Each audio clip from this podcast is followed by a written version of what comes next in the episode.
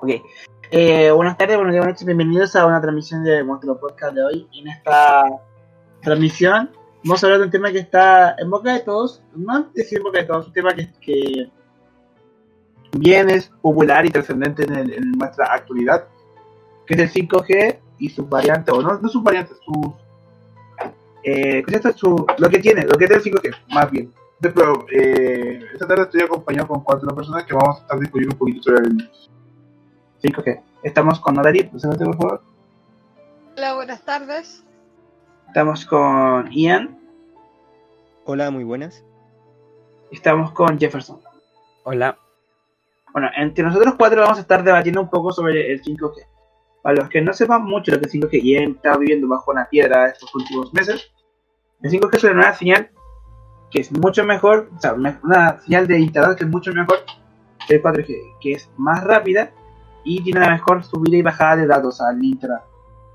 Entonces, sabiendo eh, en base a lo que es 5G, eh, han surgido, la- han, surgido preguntas que han consultado y que creo que son trascendentes para poder resolver algunas dudas que tiene la gente del 5G y creo que eh, puede ayudar a, a despejar o abrir, abrir a la gente sobre eh, todo lo que tenga que ver el 5G. Eh, para partir, me gustaría partir con la primera duda que se tiene, que es ¿qué impacto traerá el 5G en Chile? Sería como una de las dudas que tiene. Para que empecemos a debatir con eso, ella, ready, todo bien. Bueno, como tú ya dijiste, el 5G es una mejora del 4G y que es más rápido.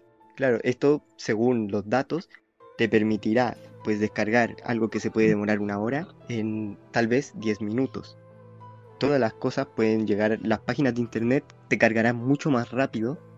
Eh, así como estamos hoy en día por la pandemia, que todos estamos, todos estamos haciendo por internet, como todos sabrán.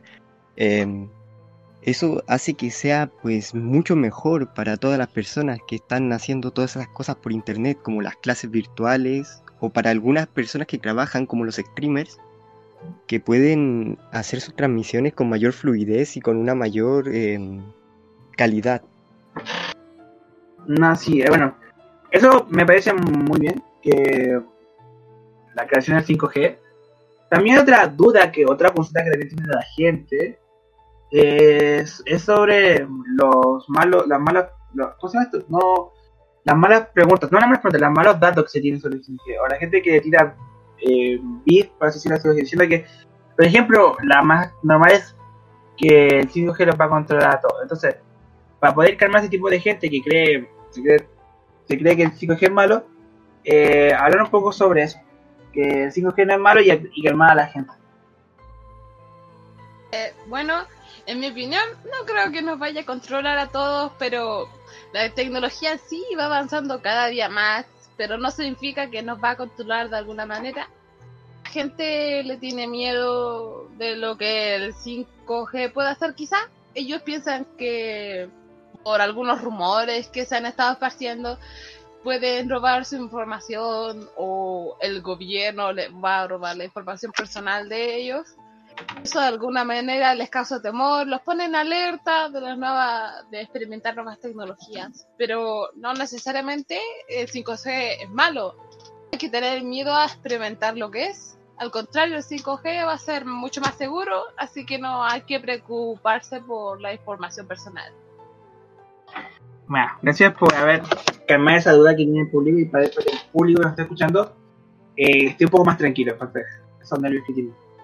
También, una duda que surge también es eh, sobre el 5G es que tiene que ver con la pandemia, porque como ves o se escucha, es- el 5G lo directamente lo relacionan con la pandemia.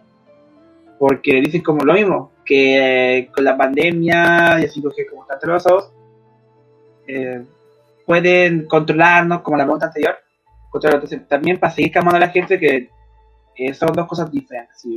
Eh, entonces, en efecto, hay muchas personas que creen que el coronavirus y el 5G están relacionados en algo. Eso se debe a muchas cosas. La principal es la falta de información y como es nuevo está, está la, el 5G es nuevo, eh, las personas desconfían, como dijo mi compañera Natalie, y, pero el 5G y el coronavirus no tienen nada que ver. Hay otros rumores que dicen que el 5G puede, eh, la señal de 5G afecta al cuerpo humano, de alguna forma al sistema inmunológico y hace que el coronavirus te, te atrape más fácil. Pero esto, tenemos que desmentir esto y, es y decir que esto no es verdad.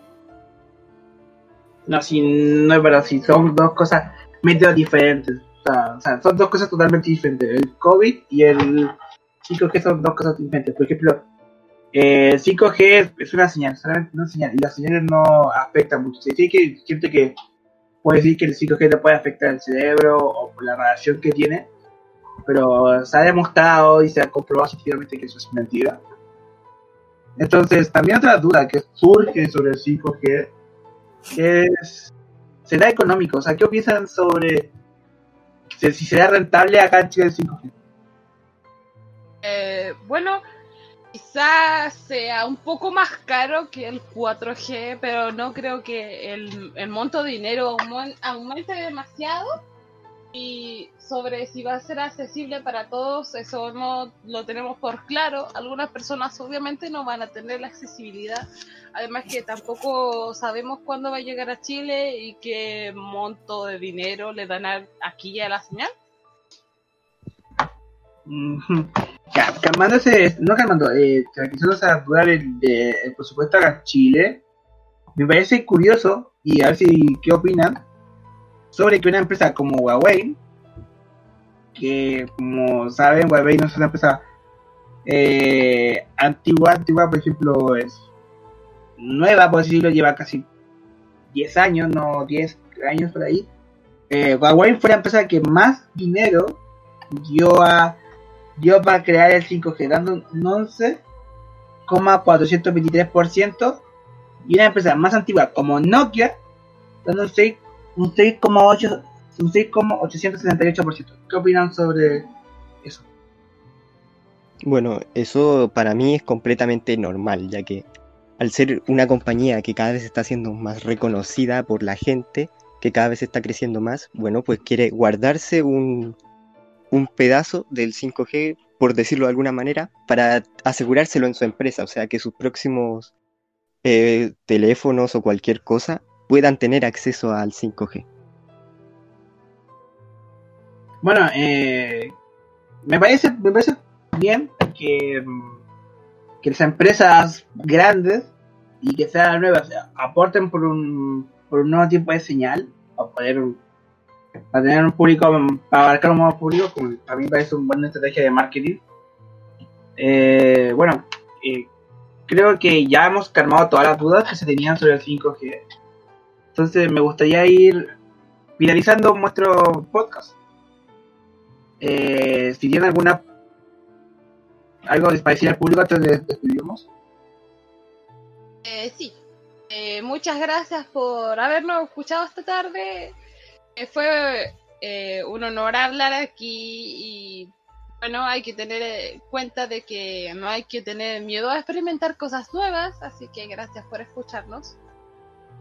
Como dijo mi compañera, muchas gracias por, por escucharnos, por, por invitarme acá a, hablar, a debatir o a hablar sobre el 5G. Y buenas tardes. Eh, gracias. Ian, ¿tienes algo que decir también? ¿Aportar? Eh, sí, sé que puede sonar repetitivo, pero gracias por habernos escuchado. Es que de verdad que es bastante bueno que nos hayan escuchado hasta el final y que no le tengan miedo a nada nuevo. No porque sea nuevo es malo. Eso es todo. Ya, eh, entonces para dando cierre, eh, cuídense, eh, nos, vamos, nos vamos viendo en la transmisión de podcast y nos vemos en la próxima semana. Bye. Chao, chao.